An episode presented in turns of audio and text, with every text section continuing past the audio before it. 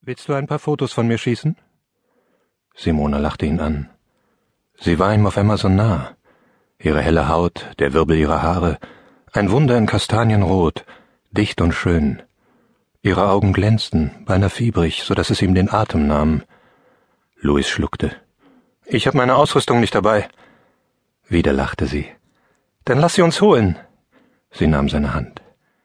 Los, wir gehen gemeinsam. Mach aufregende Aufnahmen von mir, ja? Es verwirrte ihn. Vor nicht weniger als einer Minute war er um die Ecke gebogen, allein mit eingesunkenen Schultern wie immer, nicht ahnend, was diese Nacht für ihn bereithalten sollte. Er hatte seinen düsteren Gedanken nachgehangen, auf dem Heimweg in die leere Wohnung, wo ihn niemand erwartete. Und dann war er buchstäblich mit dieser jungen Frau zusammengestoßen, die er nur entfernt kannte. Simonas Lächeln beglückte ihn, aber es jagte ihm zugleich Schauer der Unruhe über den Rücken, und eine Ahnung von Unheil erfasste ihn. Sie zog ihn mit sich. Ihre Schritte waren federnd. Schnell, Louis, schnell! Ich kann es kaum erwarten! Röte auf ihren Wangen, der Schwung ihrer Lippen, wenn sie mit ihm sprach, und wie sie ihn von der Seite anblickte, als würden Funken aus ihrer Iris sprühen. Dabei hatte sie ihm ansonsten kaum Beachtung geschenkt. Schon hatten sie sein ebenerdiges Büro in der Pflügerstraße erreicht. Die Lichter der Laternen spiegelten sich in der Glasfront. Louis Ferner, analoge Fotografie, hieß es auf der schmucklosen Visitenkarte an der Tür. Analog, wie altmodisch, hatte er mal einen Passanten im Vorbeigehen zu seiner Begleiterin sagen hören. Er schloss auf und ließ Simone herein. Er schämte sich für die Unordnung.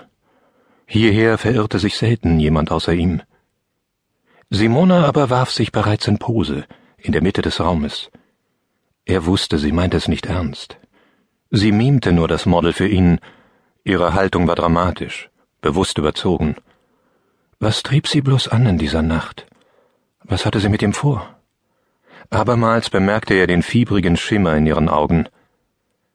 Selbst wenn sie mit mir spielt, dachte er, ich muss diesen Moment festhalten, ihn einfrieren in meinem Gehirn. Simona gehörte ihm, ihm allein, jetzt.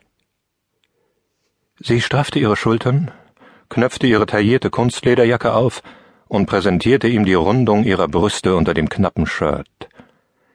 Ist es so gut, Louis? Er schnappte sich seine Nikon und drückte ab. Sie warf sich das Haar an den Nacken. Der Auslöser klickte. Ja, gut. Sie tänzelte auf ihn zu.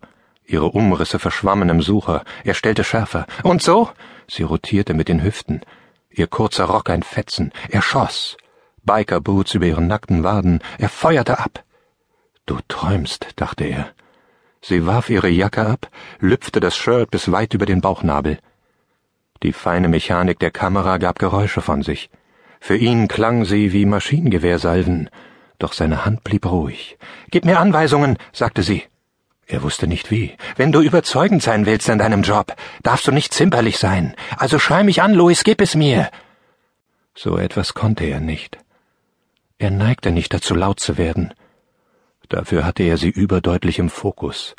Ihren Blick, den Mund, ihren zarten weißen Hals. Er glaubte das Pulsen unter ihrer Haut, das Pochen in ihren Adern ablichten zu können. In dieser Nacht würde es ihm gelingen. All das wäre auf dem Film und in seinem Kopf. Für immer. Gefalle ich dir? Nun war sie unscharf. Sie trat dicht an die Linse, noch näher und das empfindliche Glas wurde von ihrem Atem beschlagen. Er ließ die Kamera sinken. Du bist schön. Und gefällt dir das? Ihre Hand schmiegte sich in seinen Nacken. Die Hitze ihrer Berührung lähmte ihn. Noch bevor er etwas sagen konnte, war es vorbei. Wie nach einem Zeitsprung schlüpfte sie in ihre Jacke, einen Meter entfernt von ihm. Hey, Louis, ich habe eine bessere Idee. Sie lachte. Er hatte Mühe, ihr zu folgen. Sie war so sprunghaft. Er überlegte, in welcher Sekunde ihm die Gelegenheit entgangen war, sie zu küssen. Oder hatte sie es überhaupt nicht darauf angelegt? Stellte er sich dämlich an? Sie war bereits an der Tür. Komm schon, lass die Kamera hier. Wir machen etwas noch viel Aufregenderes. Kaum waren sie zurück auf der Straße, winkte sie ein Taxi heran. Ein weiterer Zeitsprung, und sie presste ihre Schenkel gegen seine Knie auf der Rückbank des Wagens. Halten Sie am S-Bahnhof Neukölln, sagte sie zum Fahrer.